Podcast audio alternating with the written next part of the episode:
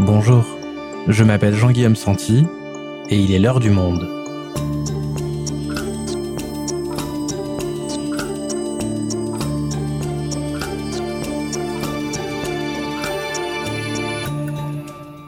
Aujourd'hui, qui sont les Ouïghours, cette minorité musulmane qui vit dans le nord-ouest de la Chine, et pourquoi le régime du président Xi Jinping a-t-il mis en place un système de camps d'internement pour les priver de liberté Surveillance, arrestation, travail forcé. Brice Pedroletti, reporter, ancien correspondant en Chine pour Le Monde, nous explique pourquoi cette minorité est persécutée par les autorités chinoises depuis des décennies. Ouïghour, un siècle de persécution, un épisode produit par Cyrielle Bedu, réalisation Amandine Robillard.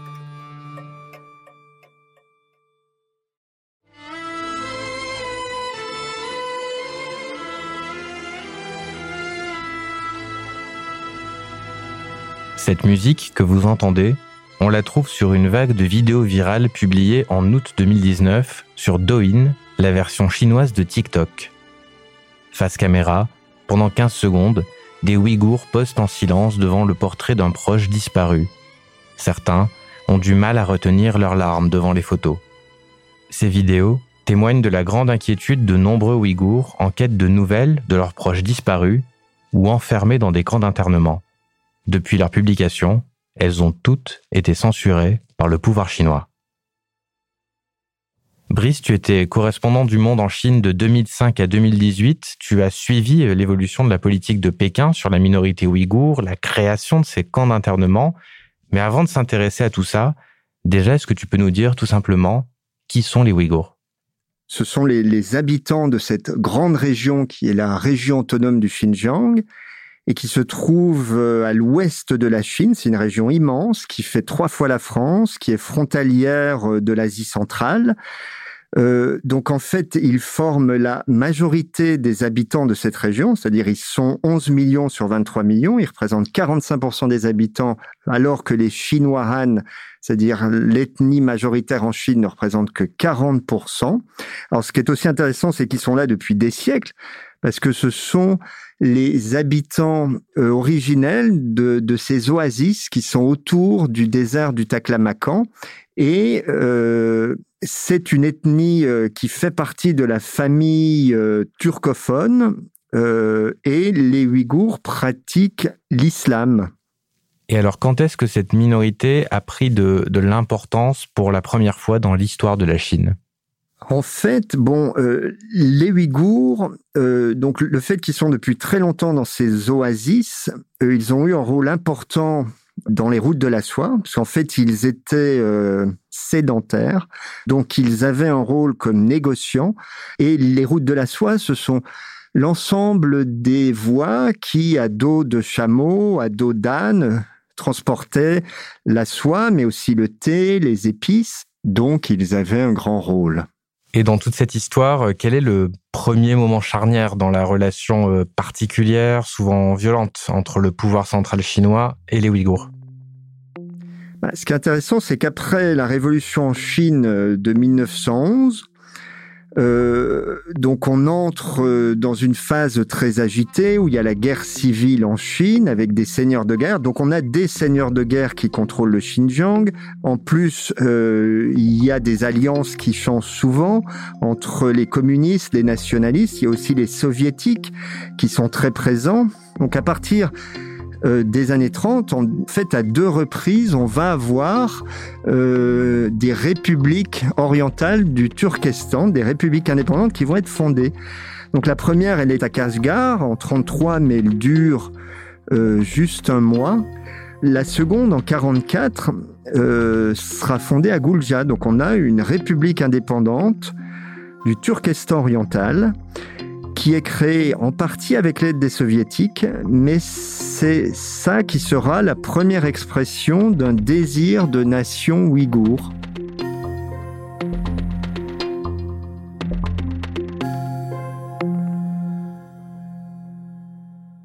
Et lorsque la Chine euh, passe communiste en 1949 avec l'arrivée euh, de Mao au pouvoir, comment évolue cette relation-là avec la minorité ouïghour? Lorsque Mao arrive à la tête de la Chine, ce qui est intéressant, c'est que les dirigeants de cette république indépendante du Turkestan oriental, ils sont plutôt euh, ouverts à la Chine parce qu'ils sont pro-communistes et ils considèrent, enfin ils croient Mao qui jusqu'alors avait dit que chaque peuple aurait droit à l'autodétermination.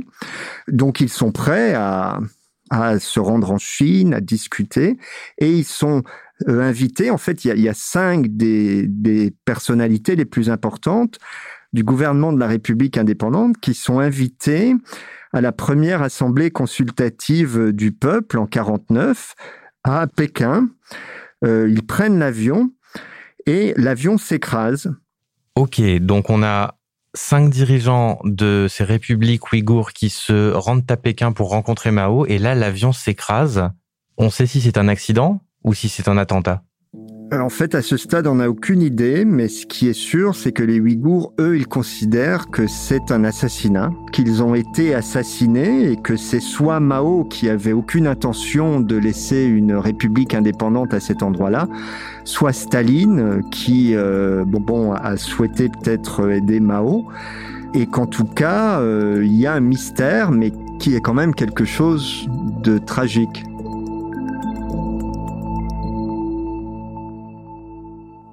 Et après ce crash d'avion et la disparition des cinq dirigeants de ces républiques indépendantes, comment évolue la relation entre le pouvoir de Mao Zedong et les Ouïghours? Effectivement, après, ce qu'il va y avoir, c'est que, donc, à partir de 54, en fait, le, régime chinois va créer une région autonome ouïghour, mais en réalité, cette autonomie est un leurre. Le contrôle va se resserrer et les choses vont vraiment aller de plus en plus mal à partir de 62. Parce que 62, c'est la rupture entre la Chine et l'URSS. Donc, euh, ils sont proches de la guerre. Et là, la Chine considère qu'elle doit absolument contrôler le Xinjiang sous peine que l'Union soviétique instrumentalise euh, ses anciens alliés. Euh, donc là, on va voir des dizaines de milliers de cadres communistes ouïghours vont être envoyés en camp et en prison sous prétexte de soviétisme. Lorsqu'il y a les années 80 et l'ère de l'ouverture, il y a un renouveau à la fois religieux, un renouveau euh, dans les affaires, c'est-à-dire il y a les gens, les Ouïghours, comme ailleurs en Chine, hein, commencent à faire des affaires. Il y a aussi de plus en plus de revendications euh, vis-à-vis de la culture, vis-à-vis de l'identité. Et donc on aura plusieurs euh, incidents.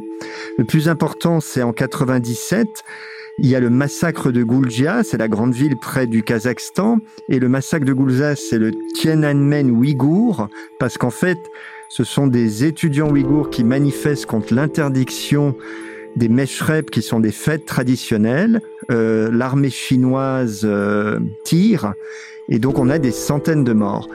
Euh, ensuite, après ça, on a euh, une date importante, c'est le 11 septembre 2001 puisque là, dans les mois qui vont suivre, donc les Américains vont faire la guerre à l'Afghanistan. Ça se passe aux frontières de la Chine qui est inquiète. Euh, les Américains font, font, la guerre aux mouvements terroristes, Al-Qaïda, mais aussi à d'autres. Les Chinois se disent, nous, on a nos propres islamistes. C'est le mouvement islamiste du Turkestan oriental, le MITO. Et donc, ils réussissent à l'inscrire au rang des organisations terroristes des Nations Unies, mais aussi euh, sur la liste euh, des Américains. Et à partir de là, on voit que ça va servir de prétexte, même s'il y a effectivement des combattants ouïghours et d'Asie centrale au Pakistan et en Afghanistan qui se battent au nom de l'islam. le prétexte de la lutte contre le terrorisme, le fondamentalisme et l'extrémisme va être de plus en plus souvent euh, mise en avant et euh, la, la répression va s'aggraver et s'intensifier.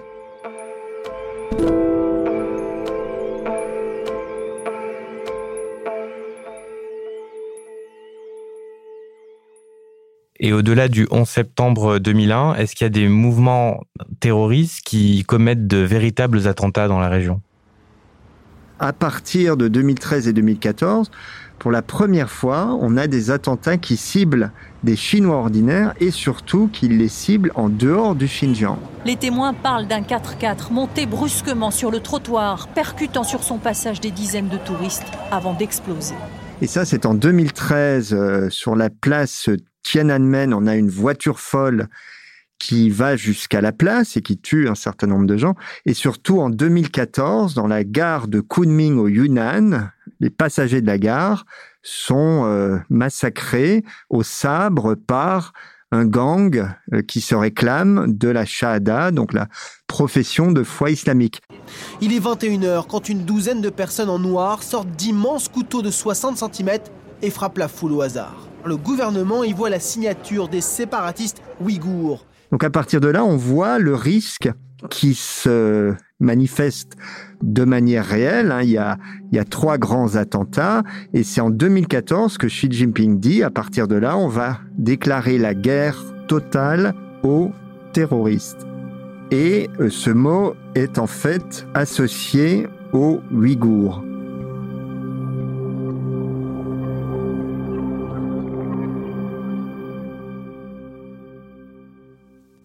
Et à partir du moment où, Xi Jinping déclare la guerre contre le terrorisme, contre les Ouïghours, donc, c'est à partir de là que l'on voit euh, ces camps d'internement se créer dans le Xinjiang?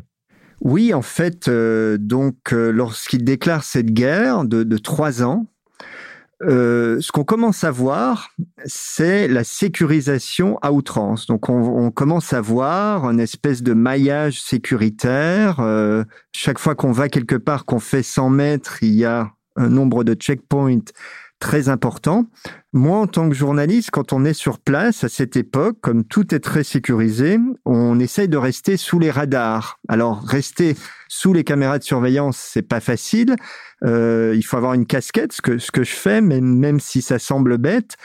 Mais souvent, on prétend qu'on se promène, euh, qu'on fait, euh, voilà, qu'on visite des endroits.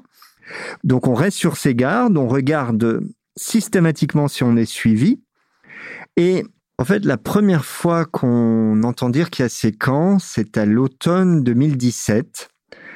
Donc en fait, on commence à voir dans les articles de Radio Free Asia, qui est une radio américaine, mais qui a un service en ouïghour, euh, donc ils sont très informés, commencent à dire qu'il y a des camps, qu'il y a des classes de rééducation. Alors en soi, les classes de, rééducation, c'est pas des choses complètement nouvelles en Chine, parce que ce sont les Chinois euh, sous Mao qui ont inventé le lavage de cerveau. Euh, les intellectuels y passaient. Après, il y a eu les Falun Gong. Les Tibétains avaient des camps euh, d'éducation patriotique. Euh, donc, on a au début, dans les euh, en 2015-2016 des classes où des Ouïghours sont envoyés comme ça le soir. Mais à partir de, 2017, on commence à comprendre que c'est à grande échelle. Et effectivement, on entend euh, qu'il y a euh, une masse de gens qui sont arrêtés.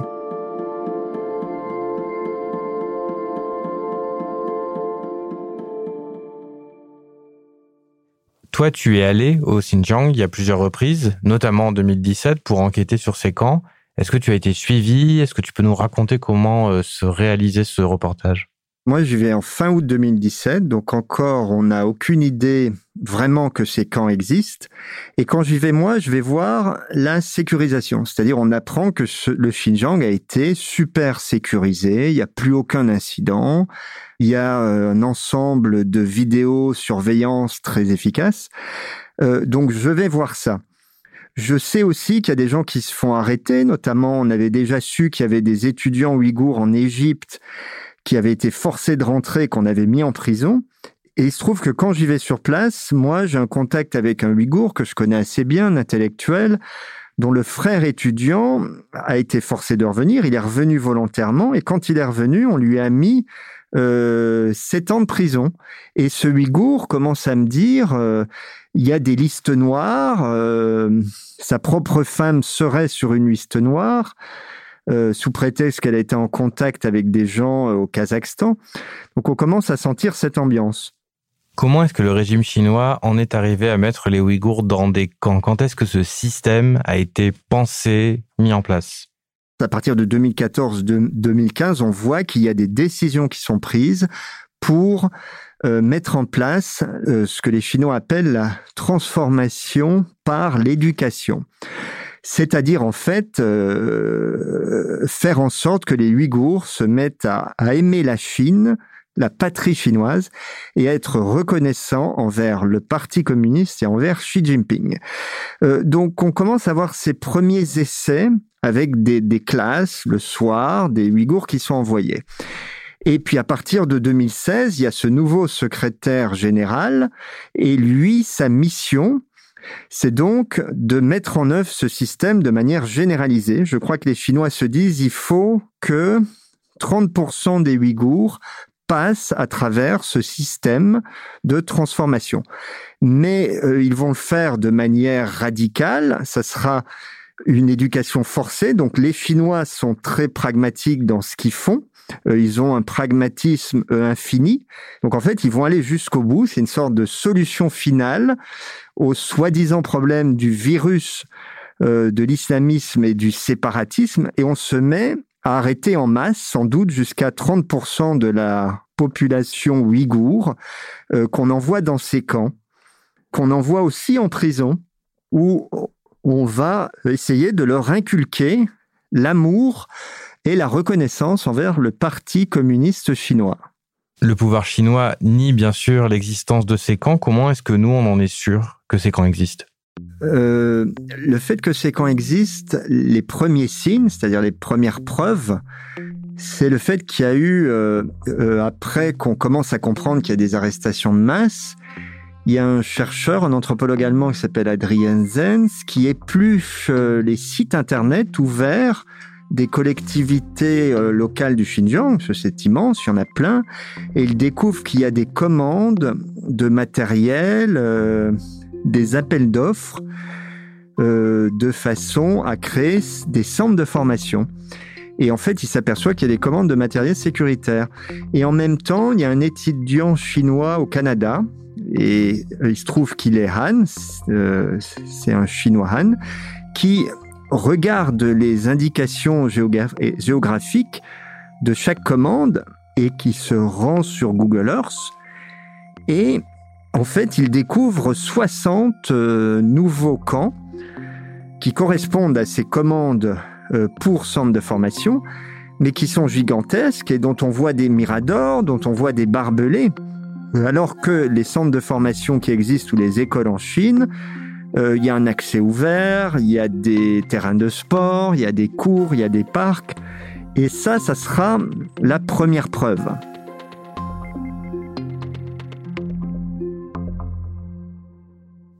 Et que se passe-t-il exactement dans ces camps? Ce qui est sûr, c'est que dans ces camps de formation, euh, c'est un univers carcéral. Euh, il y a des barreaux dans les salles de classe, il y a des portes blindées, des gardes. Les gens qui en sortent disent que c'est plus difficile que la prison parce qu'on n'a aucune idée de quand on va sortir. Et il faut savoir qu'il y a une coercition énorme, c'est-à-dire c'est obligatoire. Donc si c'est obligatoire, que c'est forcé, il y a des gens qui résistent, il y a des gens qui craquent. Donc il faut les mater. Et donc forcément, il y a des choses faites afin de les mater. Il y a des gardes qui ont des matraques électriques. On envoie des gens dans des cachots. On envoie de l'eau glaciale dans des fosses où on met des gens nus. L'appareil sécuritaire chinois euh, n'est jamais surveillé. Donc euh, ce qui se passe, malgré les, soi-disant bonnes intentions des autorités chinoises, c'est que toutes les dérives et toutes les horreurs vont avoir lieu. Euh, en plus, on sait qu'une grande partie de ces camps sont dans un espèce de système extra-légal qui est même caché vis-à-vis d'une partie de la justice habituelle. Et il y a également, Brice, on en parle beaucoup, notamment sur les réseaux sociaux, une dimension de travail forcé dans ces camps. Oui, bah, ce qui se passe, c'est qu'en fait, dans les zones des camps qui sont les moins sévères, celles qui sont les moins sévères, Et c'est souvent des gens qui ont qui ont plutôt euh, accepté euh, ce qu'on exigeait d'eux, donc qui ont souvent fait semblant de dire euh, voilà longue vie au président Xi Jinping. Ces gens-là, donc on commence à leur offrir quand même les moyens de se former, et souvent on les affecte de force à faire du travail à travailler dans des usines, et certaines usines sont construites de manière conjointe au camp. Et euh, donc à partir du moment où vous avez euh, ces usines, le travail est forcé, même si il est parfois rémunéré. Mais il faut savoir aussi que quand on dit aux gens, vous avez le choix entre être en camp et risquer les tortures et euh, de partir en prison et travailler, la plupart choisissent volontairement, entre guillemets, de travailler.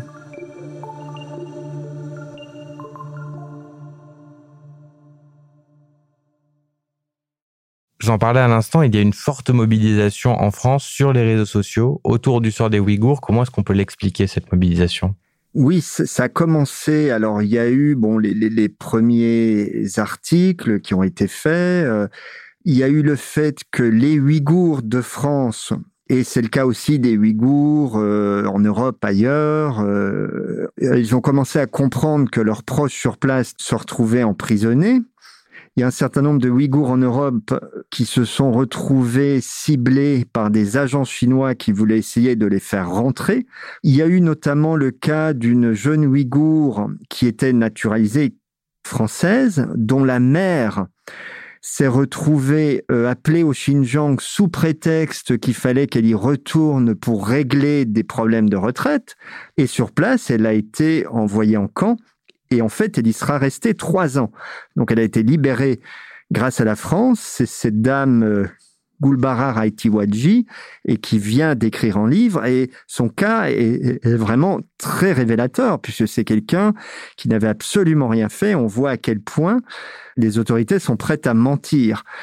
Ensuite, il y a eu des grandes enquêtes collectives des médias euh, autour de documents officiels fuités de Chine donc de leaks. Le Monde a collecté plusieurs de ces images. Grâce à des documents officiels publics ainsi qu'à des images satellites, nous avons pu vérifier leur contenu. Toutes exposent une réalité qui contredit le discours officiel chinois. Et ça, ça révélait des directives secrètes, une sorte de mode d'emploi secret des camps où on voyait bien que ces soi-disant camps de formation étaient complètement euh, carcéraux avec euh, et hautement sécurisés. Bon, ensuite, on a différents activistes. Il y a le député européen Raphaël Glucksmann qui a fait de la cause des Ouïghours son, son cheval de bataille. Donc, il a vraiment euh, été très présent sur les réseaux sociaux et il a réussi à interpeller des euh, personnalités très connues des Français comme Omar Sy ou Antoine Griezmann. Et dans le cadre d'Antoine Griezmann, donc en fait, il a euh, euh, choisi de cesser son contrat avec Huawei du fait que Huawei faisait partie des entreprises euh, très impliqué dans la cybersurveillance euh, au Xinjiang. Et du côté des dirigeants politiques, comment est-ce que la communauté internationale réagit?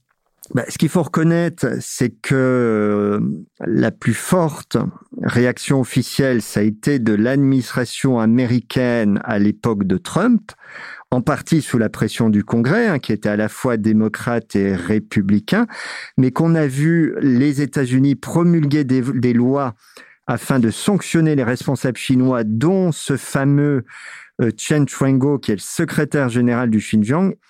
Euh, les Américains sont mis à taxer le coton du Xinjiang et tout vêtement en contenant qui en provenait. Depuis ça, on s'aperçoit que la nouvelle administration vient de déclarer qu'il euh, considérait qu'un génocide était effectivement commis contre les Ouïghours. Donc on a vraiment les Américains qui sont les premiers. En Europe, on a eu euh, des, sanctions qui ont été euh, annoncées le 22 mars, le 22 mars de cette année, c'est-à-dire 2021, et qui, elles, euh, sanctionnent quatre responsables chinois, mais qui s'arrêtent juste en dessous du premier secrétaire du parti du Xinjiang. Donc, on se demande euh, la raison, mais en tout cas, ces quatre sanctions auxquelles la Chine a répliqué en sanctionnant, elle, dix députés européens et centres de recherche et universitaires. Et la France, est-ce qu'elle a réagi depuis la, la révélation de l'existence de ces camps? Alors, du côté de la France, euh, ça a pris un certain temps avant qu'il y ait des déclarations ouvertes. Quand Xi Jinping vient en France en mars 2019, quand Macron se rend en Chine en novembre 2019, alors que justement il y a eu tous ces articles à partir des documents fuités sur le Xinjiang, il ne dit rien. Euh, en fait, il commence vraiment à parler après avoir été interpellé par un élu LERM qui aurait lien taché en septembre 2020. Et là, donc il lui répond et donc il déclare la répression des Ouïghours est inacceptable. Euh, ensuite, euh, il en parle de nouveau en des termes euh, assez forts lors de son interview à Brut fin 2020. Mais on n'a aucune mesure de sanction ou de condamnation euh, euh, officielle en France en fait. Merci Brice. Merci.